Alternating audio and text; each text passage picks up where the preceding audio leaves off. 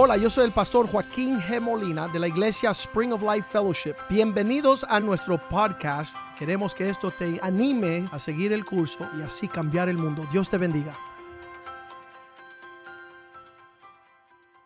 Padre, te damos gracias por este día que has hecho para nosotros alegrarnos y gozarnos en él. Te damos gracias por tener la oportunidad de pisar tu casa, estar entre tu pueblo, escuchando tu palabra de, la, de tu siervo. Pedimos, Señor, que tu palabra sea lámpara a nuestros pies, que esta palabra pueda darnos entendimiento, alumbrarnos el camino, entender tus propósitos, oh Dios. Haznos sabios en estos asuntos. Queremos recibir tu palabra como el pan de vida que nutre nuestro ser. Queremos, Señor, que tu palabra sea lámpara a nuestros pies, una espada de doble filo, Señor, que penetre, Señor, y divida entre el alma y el espíritu. Transforma nuestros pensamientos, Señor, no conforme a este mundo, no conforme a los pensamientos de este siglo, sino del siglo venidero, Señor. Y así poder aprovechar el tiempo y caminar como tú nos diseñaste, oh Dios. Queremos andar en el espíritu y no en la carne. Glorifícate. Te lo pedimos en el nombre de Jesús y el pueblo de Dios dice amén y amén. En 1 Corintios capítulo 9, versículo 24, Pablo hace la anécdota y la ilustración de aquellos que corren en estas carreras olímpicas. No sabéis que los que corren en los estadios, el estadio, todos a la verdad corren. Los griegos estaban antes de los romanos y ellos ya estaban con toda esta cuestión de los de, adorar al cuerpo físico, a los deportes, a toda esa cuestión, lo habían perfeccionado. Y Pablo estaba dando una ilustración aquí, diciendo los que corren en los estadios, en verdad corren, pero uno solo se lleva el premio. Hace unos siete años más o menos, quizás diez años, alguien tuvo el atrevimiento de hacerme a mí la pregunta, ¿por qué tú eres tan intenso en estos asuntos? Y yo decía, pero acá, ¿qué falta de respeto. ¿Tú te imaginas ir a donde ellos están um, entrenando cuatro años para estar en las Olimpiadas? Donde el que gana, gana por una milésima de segundo y preguntarle, ¿por qué tú eres tan agresivo? ¿Por qué tú te esfuerzas tanto? ¿Sabes por qué? Porque se está esforzando para ganar. Él no está paseando ni está de turista. Él está láser concentrado y las personas que están en Cristo de esta forma son los que salen adelante, son los que sacan el mejor provecho. Yo les diré que llevamos 38 años en estos asuntos y las personas siempre me decían al principio, los primeros cinco años decían, no se te, no se te preocupe que el primer amor se te va a ir. Oye, son 38 años, estoy más enamorado hoy de Cristo que el primer día, porque ahora lo entiendo más. Ahora lo estoy viendo cara a cara con mucho más claridad que el principio. Entonces ellos siempre decían, no se te preocupe que ese, ese fervor, ese calor, ese, esa intensidad se te va como... No, güey, no, no quiero que eso sea mi realidad, ni lo es hasta el día de hoy. Entonces ellos corren para, ah, dice, corre de tal manera que lo obtengáis. Hay una forma de vivir esta vida ah, sin excusas. Yo, veo a las personas no, pero y, es que tú no sabes, es que yo estaba y siempre tiene una excusa. Y yo lo escribí en la visión de esta iglesia. Cuando yo comencé hace 24 años, nadie tendrá excusa delante de Dios de no darle su mejor a su Dios. la mejor expresión de todo lo que tú eres a los pies de aquel que se lo merece más que nadie. Y entonces yo he visto que no importa lo que tú le brindas y le rindas al Señor, Él te lo devuelve con creces. Lo que tú pensabas, ay, pero no sé si te voy a entregar eso. Cuando tú lo entregas, ahí viene de regreso en mayor porción. Entonces te da la gana, hasta a la suegra, tú la entregas y la, la rindes. ¿Tú me entiendes? Tú todo lo que tienes, tú lo pones a los pies de Cristo para que te la devuelva mejor para que tú puedas ver que Dios no es, mira, podemos seguir leyendo esto, vamos a ir bien rapidito, bien rapidito, a Romanos 8:32. Dice, si Él nos dio gratuitamente a su Hijo Jesús, el que no escatimó ni su propio hijo, sino que lo entregó por todos nosotros. Si él dio lo mejor para nosotros, ¿cómo tú le vas a devolver la- la- las áreas? Bueno, te voy a dar ahí una horita el domingo, vamos a ver cómo vamos. No, tu vida de lunes a domingo, lunes a lunes, está rendida a los pies de Dios, sabiendo que Él no, dice que, ¿cómo no nos dará también juntamente con su Hijo todas las cosas? La palabra gratuitamente es la que utilizan allí. Él nos dará, igual que nos dio su Hijo gratuitamente, nos dará todas las cosas. En el griego, nosotros hemos estudiado profundamente el griego, porque el original es en griego. Todas las cosas significa todas las cosas. Todo lo que tú te puedes imaginar se te devuelve, Dios te lo devuelve si tú arreglas el orden de las primicias de todas las cosas. Buscar primeramente el reino de Dios y su justicia. Pon todo allí. Alineas todas las cosas según tu relación con Dios para que se te devuelva todas las cosas en el orden de su voluntad. ¿Qué es su voluntad? Tu prosperidad, tu éxito, tu alcanzar las alturas que Él tiene pensado entregarte. Y hasta no hacer eso estamos siendo limitados. Volviendo a 1 Corintios 9, ahora el versículo 25, todos aquellos que luchan, todo aquel que lucha, de todo se abstiene. ¿De qué? De todo. ¿Qué significa? Haces todo lo posible para adquirir lo que Él tiene para ti. Y, te, luchamos con eso y es horrible. Le, le acabo de decir, eso es un sueño. Me dicen el soñador. Yo le digo a mi esposa, yo trabajo fuerte durante el día y después de noche tengo que estar escuchando también que voy a predicar. Y Dios me empieza a hablar las cosas. Y en esta prédica particular um, me dio esas tres palabras de cegar, de recoger y de dar. Esas tres palabras, sow, gather and give. Y, tú dices, ¿y qué rayos es eso? eso? Eso es difícil entender. No. Cuando tú entras en el propósito de Dios, vas a ver que lo único que vas a cosechar es lo que sembraste. La gente dice, ay, mira lo que me pasó. Eh, pero tú sembraste algo. No, entonces dice, el que siembra el viento recoge el torbellino.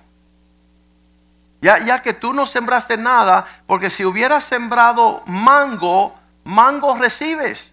Y si siembra aguacate, aguacate recibes. Y si siembra egoísmo, entonces todo el mundo hace lo que le da la gana. El papá, la mamá y los hijos, todo el mundo vive en un caos. Pero si tú siembras a Cristo, uno que se niega a sí mismo, vas a cosechar gozo y paz, vida eterna. Entonces, en esos días, este sueño llegó y, usted diga si es de Dios o no, pero Dios me mostró un lugar donde las personas, todo lo que vivían, era una expresión de, de oro, pero, pero el mejor oro en una te- categoría que no, era normal, no te dejaba ni entrar. Si tú no mostrabas que tú tenías un montón de oro, no entrabas. Esa era la, moneda del lugar, era el oro. Y entonces yo intentaba entrar y, decía, no, tú no puedes entrar. Y entonces yo decía, no, no, pero yo tengo un pase especial. Y entre toda esa locura, yo me despierto y digo, Señor, ¿por qué no estamos viviendo a esa altura de prosperidad? Y el Señor me dice, el que no me da su dinero, yo no le debo oro. El que no entrega lo terrenal, no tendrá lo divino. No vas a poder ver las cosas que Dios tiene para ti hasta que tú rindas. Ahora, yo rendí mi juventud al Señor. A los 16 años decidí no caminar como caminan los jóvenes. Y yo venía bien volando. Yo, yo iba a pecar, yo iba a divertirme, yo iba a festejar, yo me iba a revelar, yo iba a desobedecer. Y, y el Señor me llamó y yo le entregué todo mi juventud y estoy disfrutando mi vejez. No, no, no tengo, ¿cómo le dicen? Regret. No tengo remordimiento de no haberle dado lo mejor de mi juventud al Señor. Y cuando llegó la hora y le entrego mi carrera de abogado, fue con el entendimiento, Señor, si yo te entregué un ignorante, ¿cómo le dicen eso? Un, um, una persona sin letra, un analfabeto, un idiota, pues yo me dediqué a rebelarme contra todos los maestros de los 12 años. Ya a partir de los 12 años ya yo no quería escuchar más escuela ni maestro. Mis padres se estaban separando, divorciando y yo decidí también rebelarme. Y, y yo, cuando yo le entrego este analfabeto al Señor rebelde, Dios me hace un abogado. Un hombre con, con, con una capacidad de letra que, que pagan mucho por, por, lo que yo hago en, mi abogacía. ¿Sabes qué? Yo le dije, Señor, si yo te entrego ser abogado, tú, tú vas a devolverme algo por encima de, de mucha más uh, propósito y significado que una carrera de abogado. La gente dice, ¿cómo tú vas a entregar eso? Porque lo que Dios me da cuando yo le rindo mi vida supera mucho, muy largamente de lo que yo puedo imaginarme. Y entonces en toda esa cuestión, uh, sabemos que, que, nosotros estas tres palabras que Dios nos está dando esta mañana, todo aquel que lucha por esta situación, de todo se abstiene. No, no me hagan más preguntas, ¿por qué, ¿por qué no puedo? Um, una, una de las frases que tiene el pastor Oscar, ¿qué tiene de malo yo hacer esto? Y, a mí me encanta porque el pastor Oscar es bien práctico y él decía, ¿y qué tiene de bueno? Porque la gente siempre decía, ¿y qué tiene de malo yo hacer eso? Oye, olvídate de lo que tiene de malo, busca lo que tiene de bueno y si no tiene de bueno, no lo hagas. No, no, no mire por abajo eh, en este libro, que, que es un hombre, eh, en esta conferencia en Oregon, yo digo, hay dos temas que no hay en este libro. En este libro que está escrito para los hombres, los dos temas que no existen en este libro es el sexo y el dinero. Y tú dices, pero estás loco. ¿Qué hace el hombre sin sexo y dinero? Mejor no vivir. No, es que si tú llegas a ser un hombre como Cristo quiere que tú seas, vas a tener amplio dinero y te va a ir súper bien la intimidad con tu esposa. Si tú llegas a vivir como Cristo, tú no vas a tener falta de economía, tampoco vas a tener falta de intimidad. Entonces no es necesario yo escribir de esos dos temas aquí, porque tú estás buscando esas cosas, mas primeramente busca el reino de Dios y su justicia, y Dios te va a añadir las cosas que todos los hombres, los gentiles, andan por allí buscando. Están buscando, ¿y cómo hago dinero? ¿Y cómo hago dinero? Oye, sé como Cristo y verás que se abren los, los linteles del cielo para, para rociarte con una economía donde tú vas a ser un mayordomo de las cosas de Dios. Tú, Dios te va a dar en abundancia todas las cosas para que la disfrute y las compartas. Que muchas personas eh, no comparten nada. No, oye, vamos a buscarte que no tengo tiempo. Oye, dame una sonrisa. No tengo la sonrisa para darte tampoco. No tienen nada para ofrecerle a nadie son miserables, desamparados, desnudos, desafortunados, van a morir y perecer en esa actitud porque no han entendido lo que está diciendo Pablo aquí. De todo se abstienen ellos a la verdad para recibir cosas corruptibles temporales, una corona. Pero nosotros, aquellos que es incorruptible, versículo 26. Así que yo de esta manera corro, no como a la aventura. De esta manera peleo, no como aquel que golpea el aire. Mira, una de las mentiras más grandes que nos dijeron en nuestra niñez que la vida es una caja de sorpresas. Y eso es una mentira. La vida es todo lo que tú siembras. En este libro, más o menos por ahí cuando estoy hablando de pensamientos, palabras y hechos. Yo digo, de tu vida, todo lo que es, toda tu vida se compone por las palabras que tú hablas. Ahí, pensamientos, palabras y acciones. Dicen que cuando, yo lo escribo aquí, cuando está viajando un avión y cae y se derrumba sobre un una montaña o cae en el océano, ellos van a buscar la caja negra y ellos quieren escuchar las últimas palabras que dijo el piloto. Porque en esas últimas palabras indica por qué chocó el avión. Y yo digo que todos los hombres están en el lugar de las últimas palabras que hablaron. Como no supieron hablar la palabra del Señor, chocaron. se hundió el, el barco. Y entonces digo que todo, ah, toda la vida de un hombre se puede reunir por la totalidad de todos los pensamientos, palabras y acciones que hicieron. Todo, todo el entorno de tu vida. Si, lo, si es verdad lo que dice la palabra, que en la lengua hay palabra de vida y de muerte, yo digo, ¿qué estás hablando tú? ¿Estás bendiciendo a tus hijos? No. Estamos constantemente maldiciendo nuestra finanza, nuestro trabajo, nuestra esposa, nuestro esposo, nuestros hijos, la iglesia. Solamente sabemos hablar mal. Entonces tu vida se convierte en ese mal que tú hablas. El Pablo está diciendo, ya dejemos estar golpeando el aire y vamos a dar al blanco. Y yo he propuesto de escuchar la palabra del Señor.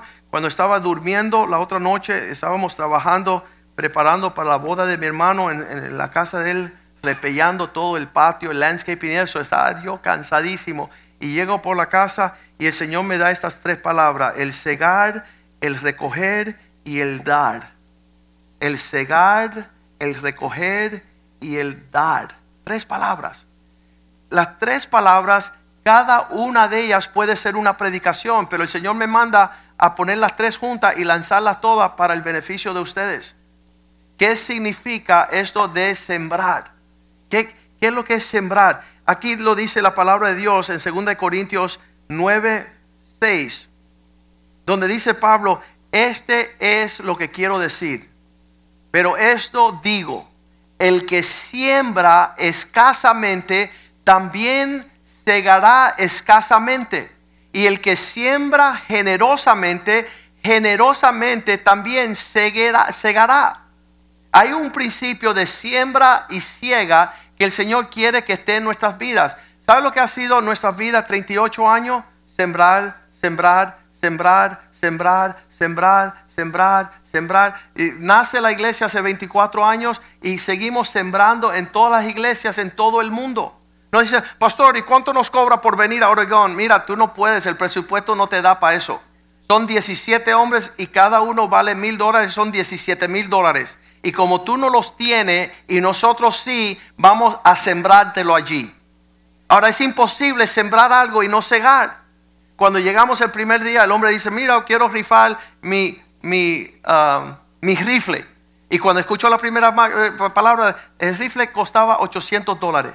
Y él escuchó la primera palabra y dijo, no, yo no puedo sembrar 800 dólares aquí. Yo tengo que traer mi matralleta que vale 2500. El AR-15. Dice, quiero eso. Y cuando él escuchó el segundo día, él dijo, quiero sembrar el año que viene mi Harley Davidson de 50 mil dólares.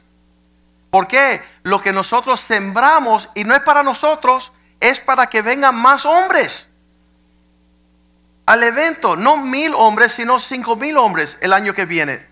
Y ya citaron para que yo y mi esposa fuéramos mayo 21 y les diéramos una conferencia de matrimonio. Qué tremendo.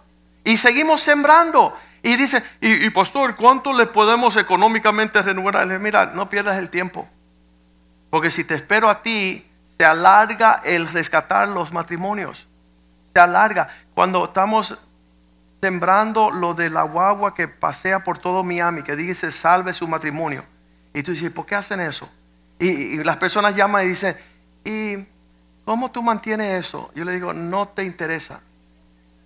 It's none of your business. Tú no llamaste por tu matrimonio y ahora te estás metiendo en mis finanzas. Yo gasto mi dinero en lo que yo quiero. Nosotros nos importa las familias de esta ciudad. Una familia que se rescata vale lo que pagamos esa bus todo el año. Y ya son varias familias que están llegando a los caminos del Señor, que están conociendo estas cosas. Y lo que Dios va a hacer a través de esa familia, mucho por encima supera lo que hemos invertido. Pero hemos eh, conocido esta ley de la siembra. Él lo está diciendo ahí. El que siembra escasamente también escasamente tendrá. Pero el que es generoso en su siembra será generoso también en su siega. Entonces ahí, ahí dice, cambia, mira la transición a ver si la captan. Del 6 al 7. Versículo 7, aquí está hablando de sembrar y ahora la próxima habla de dar. Cada uno dé como propuso en su corazón Acuérdense que lo primero es sembrar y después uno va a, a- cosechar y después uno va a dar. Ese es el camino de la prosperidad y la bendición. Uno siembra, uno cosecha y uno reparte. Porque no tiene sentido uno sembrar y cosechar si va a acaparar. Cuando el pueblo de Dios acaparaba, Dios mandaba a los gusanos que se comieran el maná que caía del cielo. Cuando tú haces así y tú solamente siembras, trabajas duro, sudor y te sufres y tú tienes provisión, no hay un sentimiento más lindo del mundo que tú dar de lo que tienes. Cuando yo leí ese versículo, Hechos 20:35, lo leí por primera vez, me, me tocó bien tremendo. Yo decía, yo no entiendo esta matemática. Él um, dice, en todo os he enseñado que trabajando, digan trabajando, pues muchas personas quieren, ¿y por qué ellos tienen y no yo? Porque tú eres un perezoso que no trabajas. ¿Y cuál es el secreto de la prosperidad? Trabajo. Esfuérzate, métele mano, métele ganas a lo que es tu talento. Si tú usas tu tiempo con tu talento, vas a tener tesoro. Pero si tú eres perezoso y tú eres vago, el Señor dice, apártate de mí. Él no quiere tener participación con el vago. En todo os he enseñado que trabajando así se debe ayudar a los necesitados, recordando las palabras del Señor Jesús que dijo, más bienaventurado es dar que recibir. Y yo decía, ¿y por qué? Señor, esta matemática no me da. ¿Cómo, ¿Cómo es mejor dar que recibir? Sí, Él me dijo, porque el que da es que tiene. Y el que no da es porque no tiene. No puede dar lo que no tienes. Entonces lo que das, da de lo que tienes. Ah, muchas personas solo obtienen su tiempo. Y su tiempo puesto en el lugar correcto equivale éxito, prosperidad, abundancia. Esa es la matemática del cielo. Entonces, ocúpate en lo que Dios quiere que tú te ocupes para que sean manifiestos los frutos de tu vida. Cuando yo ganaba 200 dólares mensuales en la universidad, estaba estudiando leyes, yo traía 20 dólares a la casa de Dios y decía, mira Señor, tu porción, los diezmos. 20 dólares porque ganaba 200 al mes. Entonces empecé a ganar 2 mil dólares cuando salí de la universidad al mes y yo traía 200 a la casa del Señor. Y entonces me casé y ganaba 3 mil, traía 300, ganaba 5 mil, traía 500, ganaba 10 mil dólares mensuales y traía mil dólares. Yo decía, Señor, tú dices que tú amas al dador alegre, pero yo estoy triste ahorita. ¿Cómo tú me haces traer tanto dinero a la casa del Señor? Yo no sabía que el Señor me iba a bendecir con 30 mil, 40 mil, 50 mil dólares mensuales. Y que para mí era gran orgullo ser uno de los que mantenía la iglesia uh, trayendo 5 mil dólares mensuales a la casa del Señor para bendecir la obra del Señor. Y todavía no le había dado nada al Señor porque Él dice, el diezmo es mío. Tú que traigas tu diezmo a la casa de Dios, solamente le está dando a Dios lo que le pertenece a Él. No te la des por dadivoso, porque no has dado nada. Es lo que tú das por encima de los diezmos que comienza a manifestar tus dádivas. Y entonces el Señor te empieza a prosperar, porque no podemos dar si el Señor no nos da. Él es la vid, nosotros los pámpanos. Apartados de Él, nada podemos hacer. Pero Dios quiere que tú prosperes para que tú prosperes su obra, para que un día tú puedas administrar para su gloria. Y poder ir a lugares que no tienen el dinero, porque Dios nos ha dado el dinero para poder bendecir las naciones. Proverbios 18, 16 dice así, dice que tu dádiva, la dádiva del hombre, lo ensancha en su camino. Lo que tú das es lo que va abriendo la brecha. Y la persona miserable que es egoísta, que no da para ningún lado, no se le ensancha, se le estrecha el camino. Entonces, cuando tú tienes la mente de que tú vas a dar y ya tú no vas a recibir, dice que el camino se te ensancha y el Señor te llevará delante de grandes oportunidades. Y, y muchas personas dicen, ay, me tengo que ir eso me lo contó una persona últimamente. Me tengo que ir de Miami porque no hay trabajo en Miami. Tú me estás diciendo a mí que donde hay 6 millones de personas viviendo, todos de algo, tú eres el único que Dios va a privar. de que no tengas, no. Le pídele, Señor, sabiduría para que tú tengas un fluir de provisión y seas una bendición primero a tu casa. Que tus hijos sepan, aquí la fuente del cielo no solamente salpica, sino hay un torrencial de la provisión de un Dios bueno. Toda dádiva y todo don perfecto viene de Dios. ¿Y por qué se te oculta ese fluir? Porque tú, igual que yo, yo le decía, Señor, tu nube está mandando el rocío del cielo. Quiero meterme debajo de tu perfecta voluntad para que mis hijos experimenten lo que es un hombre obediente, sujeto a Dios. Si yo estoy un 80% bajo esa nube, un 20% no le viene sobre mis hijos. Si estoy 50 y 50, solo conocen ellos la bondad de la capacidad de mi mediocridad. Que, que, estoy en medias aguas con el Señor. Pero si yo estoy debajo de su perfecta voluntad, y no sea que, no importa lo que yo reciba, sea mil o un millón de dólares, yo estoy recibiendo lo que a mí me corresponde para yo decirle a mis hijos, Dios es verdadero.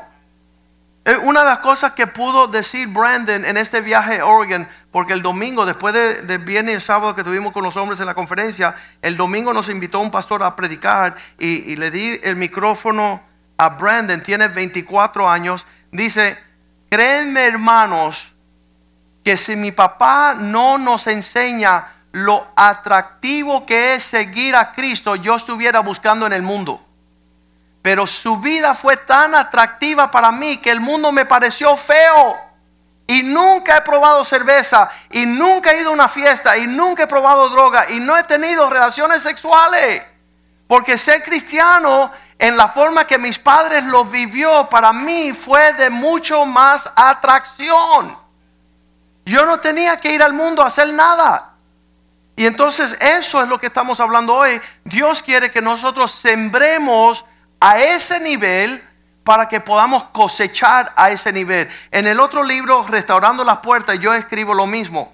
Que las personas que van al mundo, Dios, Dios dice, mira esto, mi pueblo ha ido con vasijas rotas a llenar su vida de lo que provee el mundo. Se han apartado de la fuente de agua viva. Que Dios tiene un fluir continuo que no se detiene y que tú vayas con una cisterna rota a buscar que el mundo llene tu vasija. Y, Dios dice, no lo entiendo. Yo que todo lo he dado, que todo lo daré, que todo lo tengo, que lo escribí desde antemano y ellos están yendo a donde no hay. Están yendo en pos de la gran mentira. Aquí sigue diciendo 2 Corintios 9:10 que Dios es el que suple lo que va a sembrar, el que da semilla al, que siembra y pan al que come, también proveerá y multiplicará vuestra sementera, aumentará los frutos de vuestra justicia. Dios pone cosas en tu mano. Hay personas que no solamente comen su comida, pero también se come la semilla. Si tú te estás comiendo la semilla, tú estás extirpando tus cosechas. Porque tus semillas fueron dadas para tú tener la oportunidad de bendecir. Y cuando tú bendices, dice la historia, tú sabrás cuántas semillas hay en una manzana. Tú puedes abrir una manzana y encontrar, mira, ahí no sé cuáles son. Ah, las personas que han hecho esa, esa tarea dicen 16, 24. Las semillas que lleva una manzana, tú las puedes contar. Pero ahora, si yo te doy una semilla, tú no me puedes decir cuántas manzanas hay en una semilla. Porque es incalculable. ¿Qué significa? Esa semilla yo la tengo que sembrar para que multiplique lo que va a salir de esa semilla. Y si estoy, si Dios está dando semilla al que siembra, y pan para aquel que coma, proveyendo, multiplicando, la cementera aumentará los frutos de vuestra justicia. ¿Qué significa? Yo, yo sé lo que tú estás dando. En base de lo que yo veo en tu tierra desolada, seca, árida, infructífera, ya yo sé que tú no eres un dador. Tú ni das de tu tiempo, ni das de tus talentos, ni das de tus dones. Y como tú no das, no recibes. Porque en el reino de Dios está establecido esta forma. Versículo 11. Vamos a seguir leyendo ahí. Para que estéis enriquecidos en todo para toda liberalidad. Dios en esta, forma, esta fórmula, en esta manera, dice que Él te va a dar para que tú siembras. ¿Para qué? Para que te enriquezcas. Y no es un evangelio de prosperidad. Dios, eh, yo, yo, tengo algo serio contra estos pastores que dicen, vengan y tiran, tira un billete de 100 dólares aquí. ¿Sabe por qué? Porque Dios no es de jueguitos. De esas personas que llenan los estados y viene la gente corriendo y tiran su plata ahí. Y la ven acá, fulanito, tú diezma. Dice, no, yo, no, yo ni voy a la iglesia, yo ni soy cristiano. Entonces toma tu dinero porque esto no es de adivino. Y no te des por dadivoso cuando tú le estás robando al Señor. ¿Cómo que robando? Sí, tú no diezmas, dice la Biblia, tú eres un ladrón. Y el que le roba a Dios, en vez de tener bendición, tiene maldición. Porque Dios te dio para que tú diezmara, para que mostrara fidelidad, para que mostrara una constancia. Entonces yo me maravillé cuando fui a Texas y veo todos estos tejanos súper, súper, súper prósperos. Y yo estaba comenzando mi carrera de abogado. Y ahí observando su comportamiento fue lo que me llevó eh, lo que ellos estaban haciendo me llevó a mí a celos. Decía, si ellos Dios los levantó y los prosperaba, tú llegas a Texas y todo es grandísimo, explotado, todo es próspero, todo el mundo, y, es por su devoción privada. La, la, única economía que no se dañó en los Estados Unidos fue los, los tejanos. ¿Por qué? Porque Dios no va a permitir olvidar de aquellos que en privado han sido fieles. Yo sé que nadie quiere decir amén. Yo lo voy a decir, amén, pastor, predica. Yo voy a decir amén. Porque estoy predicando la palabra del Señor. Y tú debes decir, abre tus ojos, oh Cristo. Abre mis ojos para ver esta realidad.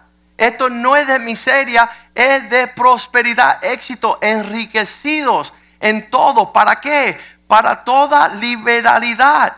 Para que tú puedas ser dadivosos, lo cual produce por medio de nosotros acción de gracias a Dios. Cuando tú estás siendo prosperado y tú estás siendo generoso, las personas que quien tú le estás dando están levantando sus ojos a Dios diciendo gracias al Señor por mi hermano generoso. Gracias a Dios por mi hermano que, que todo lo que siembro delante de los ojos de Dios no se va a olvidar porque queda entre yo y Dios. Y Dios no le va a quedar debiendo a nadie. Vamos a ir ahora a Joseas capítulo 8, versículo 7, porque muchos hermanitos me dicen, es que yo no he sembrado nada. Y por eso tú tienes un torbellino. Como no estás sembrando donde tienes que estar sembrando, porque sembraron viento, significa cero. No, no buscaron ocasión de qué poner en, en un lugar fértil, en un lugar que iba a dar fruto. Sembraron el viento, el viento y el torbellino cegaron.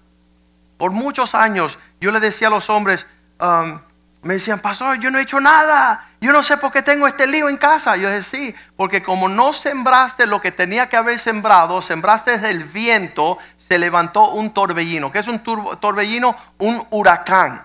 Todas las cosas están fuera de lugar porque no hay una siembra específica. La vida no es una cajita de sorpresa. La, la vida es todo lo que el hombre siembra, eso va a cosechar. Gálatas 6:6 lo vamos a leer.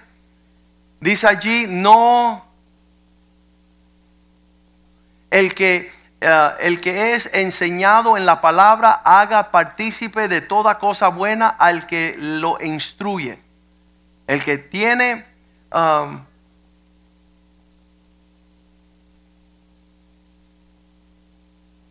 cuando uno está siendo enseñado estas verdades, cuando estábamos allá en en Oregon, yo dije estas palabras, yo dije, mira, yo voy a darle el secreto de cómo tú vas a poder obtener gran fortuna. Y cuando ustedes sean millonarios, no se olviden de mí. Porque yo le estoy dando la receta, los ingredientes de cómo prosperar de gran manera. Y si yo y en mi enseñanza he podido hacer de usted un afortunado, que le va bien las cosas económicas, has bendecido por Dios, no sea mezquino con la obra del Señor que te trajo a esa verdad. Y si, si pudiste domar tu casa y tu matrimonio, tú me debes un montón de dinero. Las personas dicen, no, porque lo que falta es ir a un psiquiatra, porque ya esta locura, sí. Todo lo que vas a usar en el psiquiatra, tráelo aquí. Y dáselo al Señor cuando Él apacigüe tu casa, tu hogar, tu matrimonio. Ya, ya no tienes que estar haciendo. Había un hombre aquí en Miami que su hija estaba gastando 1.500 dólares semanales en psiquiatría. Tenía 31 años. Cuando llegó aquí por primera vez en esta iglesia, le sacamos los demonios y regresó a su casa sana. Y ya no tuvo que ir más al psiquiatra. Y el papá decía, oye, ¿cómo lo hiciste? Yo no lo hice, lo hizo Cristo. Y tu deuda es con Cristo. Sirve a Cristo.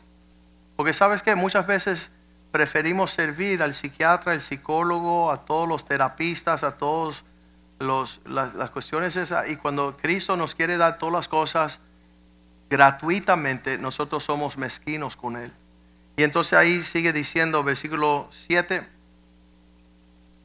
no os engañes, no, os engañéis, la vida no es una caja de sorpresas, sino que Dios no va a ser burlado, todo lo que el hombre siembrare, esto también segará. Las personas llegan destruidas de afuera porque no han sembrado bien. Y yo le digo, ¿sabes qué? Lo lindo es que como sembraste mal y cosechaste mal, ahora siembra bien para que venga lo bueno. Esta, esta muestra de tu vida ahora que está desordenada es por lo que o sembraste o no sembraste, como el torbellino. Pero si tú empiezas a sembrar bien la buena semilla de la obediencia a la palabra del Señor, los días futuros vienen con mucha paz, vienen con mucha alegría, vienen con mucho... Yo, le digo que han habido muchas partes de mi vida a la cual yo he disfrutado. Una de ellas mi matrimonio. Doy gracias a Dios que lo hice a la manera de Dios. Estoy cosechando esa paz en mi hogar de hace años. Pero la segunda y, mayor es la, paz que siento de mis hijos que no se metieron para el mundo. Ni buscaron uh, ¿cómo es? sayas. los varones míos no buscaron la lujuria y la perversión de este mundo. Hay un espíritu de excelencia en ellos que los lleva a ellos vivir con sus vidas físicas con cordura. Hay un sentido de santidad sobre la vida de mis hijos y eso no hay enfermedades venéreas, no hay ah, embarazos fuera de matrimonio, no hay vergüenza, no están viendo pornografía, no están viendo cosas en cueras, no, están en la mezcolanza del mundo. ¿Por qué? Porque sembramos santidad, sembramos honra a la casa de Dios, sembramos Ah, honra a las autoridades espirituales. Pudimos respetar todos nuestros pastores. Y ellos también vieron esa actitud. En cualquier momento ellos pudieron alinearse a lo que han, visto en la vida de sus padres. Y hoy, teniendo un hijo casado de 26, el otro de 25 que se quiere casar, el otro de 24 está por casarse, y la niña de 21 años, me han dado paz en nuestro hogar. Porque caminan en obediencia yo me maravillo e, este fin de semana, créeme, yo todavía estoy traumado de cuando no éramos en Cristo. Tengo mis cuatro hijos delante de mí, todos tienen 20 años, 25 años, no están corriendo a las fiestas, a la discoteca, ni a hacer cosas indebidas, quieren estar con sus padres en comunión. Eso es un milagro en Miami. Criados, nacidos aquí, criados en Miami, y quieren habitar en la compañía de padres que aman a Cristo. Y eso es un milagro pero eso también fue una siembra en una época de nuestras vidas. Versículos 8. Porque el que siembra para su carne, sus sentimientos temporales de esta tierra, de la carne va a cegar cosas podridas, corrupción. Mas el que siembra para el espíritu, del espíritu cegará vida eterna. Va a haber una forma de, vivir esta vida que supera lo que hubiésemos vivido si hubiéramos seguido en la carne. Me encanta que esta palabra de, siembra lleva a, la segunda parte que es cosechar o cegar. Y, el Señor dijo estas palabras en Mateo 12:30, el que no está conmigo está en contra de mí. No hay, no, no hay un término medio, no, no hay un término donde tú dices, es que yo no estoy ni, ni con ellos ni a favor de ellos. No, si, si tú no estás haciendo las cosas como Dios manda, lo estás haciendo en contra de Él. El que conmigo no recoge, desparrama. Esas dos palabras son tremendas. Tú puedes recoger lo que sembraste, pero desparramar tu vida y verla desintegrarse para mí es una locura. Para mí yo no lo entiendo. Cómo las personas no pueden disfrutar de la prosperidad de su esfuerzo. Ahí dice Proverbios 10:5, el que no está cosechando en el verano es un hijo que actúa neciamente. El que recoge en el verano es hombre entendido. El que duerme en tiempo de ciega es un hijo que avergüenza. Entonces sí hemos sembrado, que es el esfuerzo de cultivar una tierra, y yo puedo decirle que el matrimonio es el resultado de lo que tú cultivas. Tú no puedes decir, ah, mira qué locura. No, la locura comienza con el hecho que tú no quisiste cultivar. Porque el que no puede cultivar no va a tener un matrimonio. Entonces, cuando tú tienes el fruto de tu siembra, eso significa que tú estás organizando lo que Dios te va otorgando. Tú no lo vas desparramando y desperdiciando. Todo eso tiene un gran propósito. Yo le digo a una persona, ¿Qué es lo que tú necesitas de parte del Señor? Me dice, yo quiero un millón de dólares todos los años porque así voy a poder proveer para los míos, ¿ok? Y cuando Dios te dé dos millones, usa el millón que Dios te da y Él usa el próximo millón para tú ser generoso. Pero estamos viviendo un tiempo donde el tipo gana un millón, dos millones, tres millones, cuatro millones, cinco millones, diez millones, veinte millones. El hombre este Jeff Bezos de Amazon le tuvo que dar a su esposa 38 billones de dólares. ¿Sabes por qué? Porque no tiene una visión de lo que él haría en su prosperidad con su familia. Es una maldición que tú siembres y no sepas dónde vas a llevar tu cosecha. Pero lo más lindo es que tú tengas tu mente organizada para sembrar bien, para recoger bien y la madurez es para dar. Tu, tu prosperidad es para que tú seas la fuente de bendición para los demás. Regala carro, casa, eh, regala ropa, regala viajes, regala ropa. Ah, Empieza a ser la fuente de bendición a los demás. Para que Dios pueda ser glorificado. Para que Dios pueda ser exaltado en tu dádiva. Entonces vamos a este versículo aquí bien tremendo en 2 de Corintios capítulo 8 donde dice, "Hermanos míos, ya conocieron de la gracia de Dios que le alcanzó a los de Macedonia, sus hermanos de las iglesias." Pablo está escribiendo aquí resaltando lo que sucede en la dádiva. Ya hablamos de la siembra, hablamos de organizarnos, porque el que no se organiza no importa que tú le des 20 millones, lo vas a despefarriar, no sé cómo decir esa palabra. Lo vas a tirar a la mugre en todo lugar, igual que tú tiras tus pensamientos. Va a haber un desorden. Entonces aquí él dice, hermanos, vean saber la gracia de Dios que se ha dado a las iglesias de Macedonia. Versículo 2, mira lo que él dice que en grande prueba de tribulación, en el medio de sus términos más difíciles, pues la gente dice, "Oh, ahora no puedo, ahora es que tiene que hacerlo para que muestre la fidelidad de Dios. En este viaje a Oregon, habían dos individuos que estaban como nerviosos. No puedo dejar mi negocio porque no tengo tiempo de dejar mi negocio. Porque si me voy de viaje, ¿qué va a pasar? Cuando fueron, recibieron los dos llamadas con clientes con los negocios más grandes del año. Los dos se sorprendieron, dijeron, no sabemos cómo se nos dio este negocio que no propiciamos nosotros, ni estamos en la ciudad, y Dios causó una llamada de Portugal. ¿Dónde está Portugal? Tengo que viajar ahí para conocerlo. Sí, yo sé, ya fuimos. Ese Portugal llamaron, dijeron, sabes, tú no nos conoces ni nos hemos podido presentar, pero estamos interesados en comprar dos edificios de 10 millones de dólares. Y el tipo estaba, ¡ah!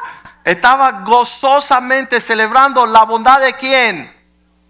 De Dios, que sus ojos rodean la tierra, viendo a favor de quién mostrar su poder.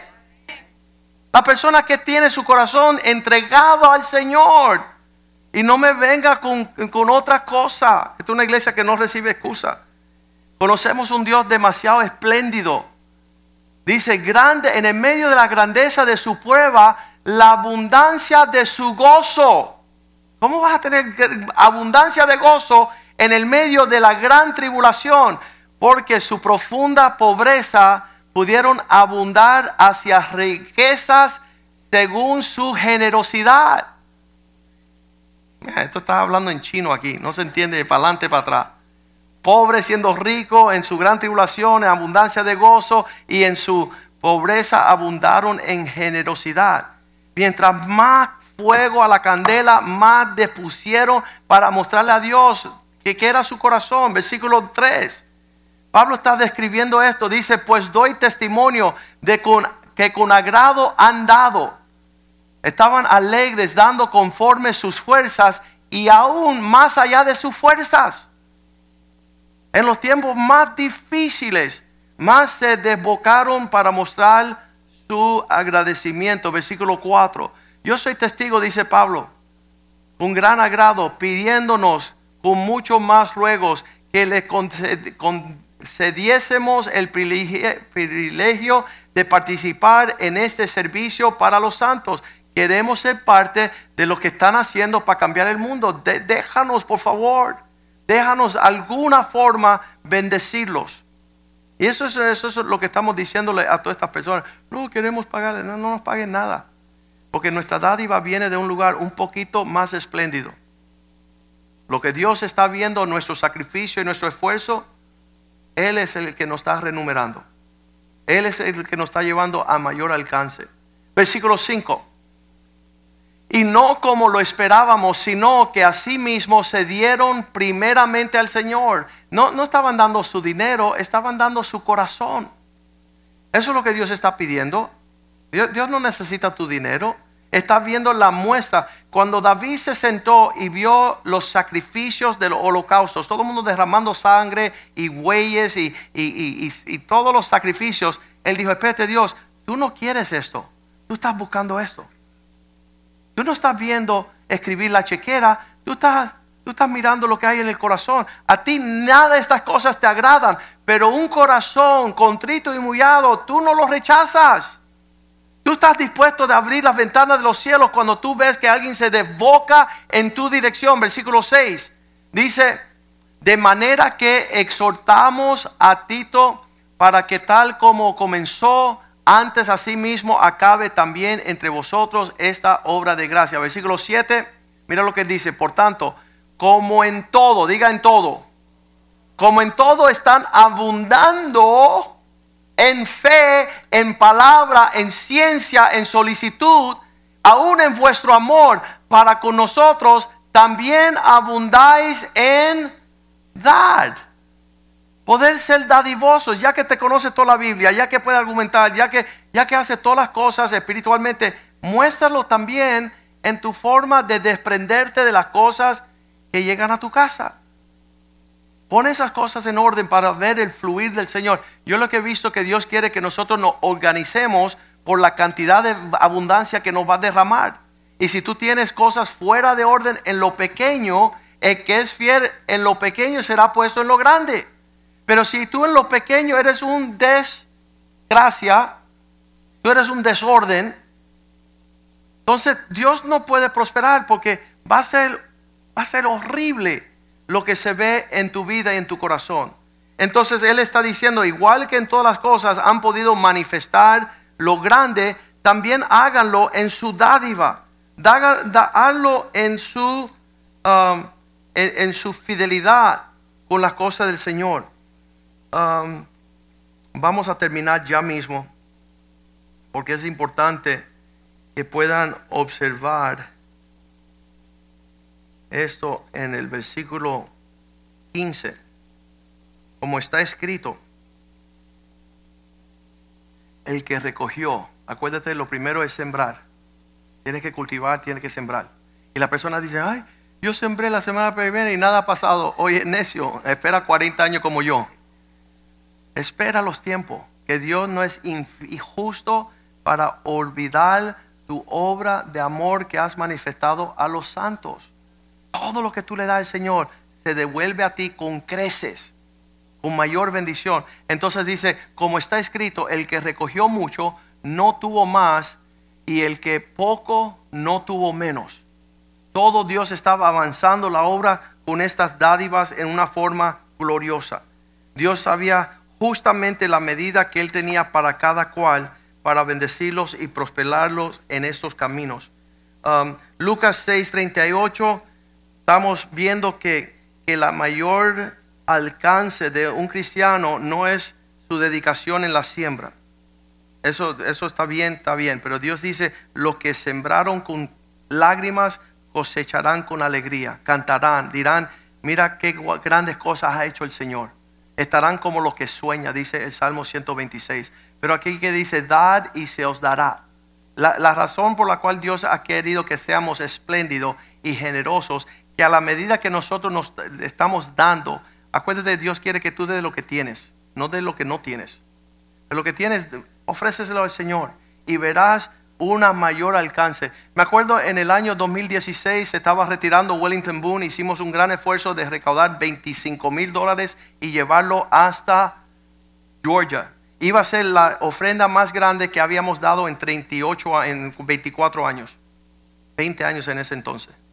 Y habíamos recaudado todo lo que teníamos en nuestros ah, cofres de, de dinero habíamos recaudado 25 mil dólares y llevamos un cheque de que queremos honrar al siervo de Dios. Y no había terminado, eso era diciembre 7. Para el final del año llegaron a la iglesia por primera vez en toda nuestra historia 100 mil dólares.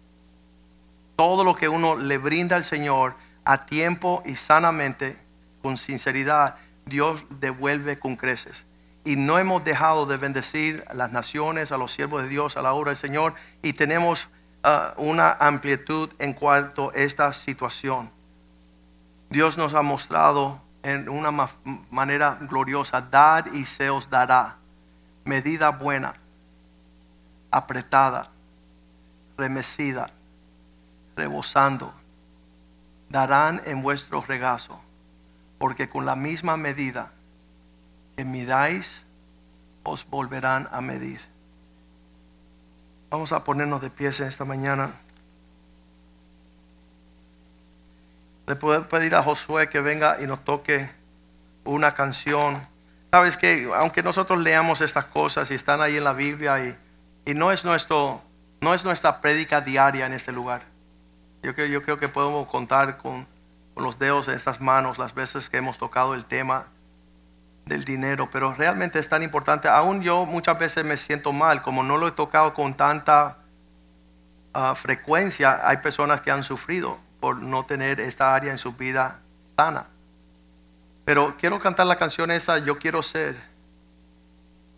Yo quiero ser, Señor amante, como el barro en manos del alfarero.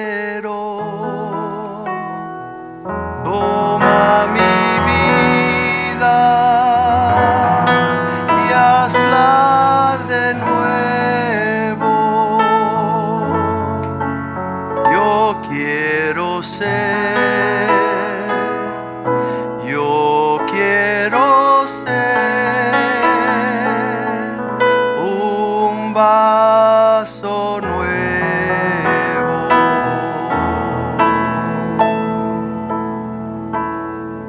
necesitas esta mañana, y, y sabe, yo, yo peleé con el Señor, yo decía, esta palabra no tiene ni sentido, sembrar, recoger y dar, pero es el fluir natural de lo que Dios hace.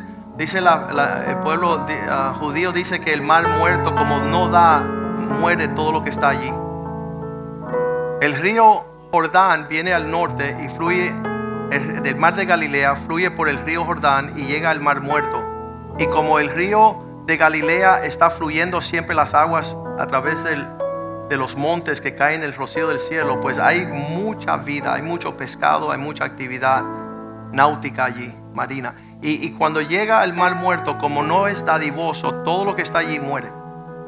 Y dice que ahí no viven ni plantas ni pescados, porque son aguas estancadas, son, son aguas que apestan. Entonces, si tu vida es así, Yo quiero que tú levantes tus manos al cielo. Yo quiero que tú sanes hoy día. Yo quiero que Dios te empiece a confiar a ti una abundancia que tú puedas recrearte en el gozo de ser dadivoso para la obra del Señor.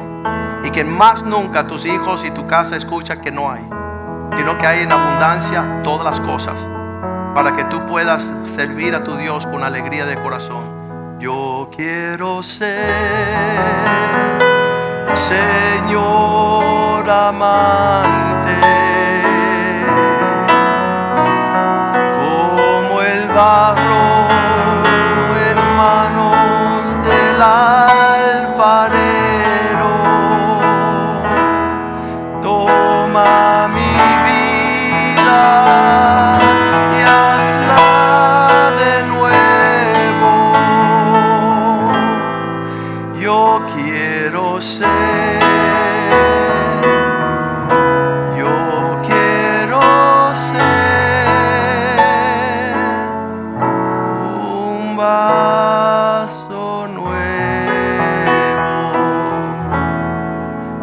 mandaste tu palabra. Tu palabra bendice a tu pueblo. Danos el hacer como el querer de tu buena voluntad, Señor. Permítanos, Señor, comenzar de nuevo. Bendecir al Dios del cielo con las primicias de cada semana de lo que tú nos prospera y bendice. Te damos gracias que estas cosas son de una relación y no de una cosa, oh Dios.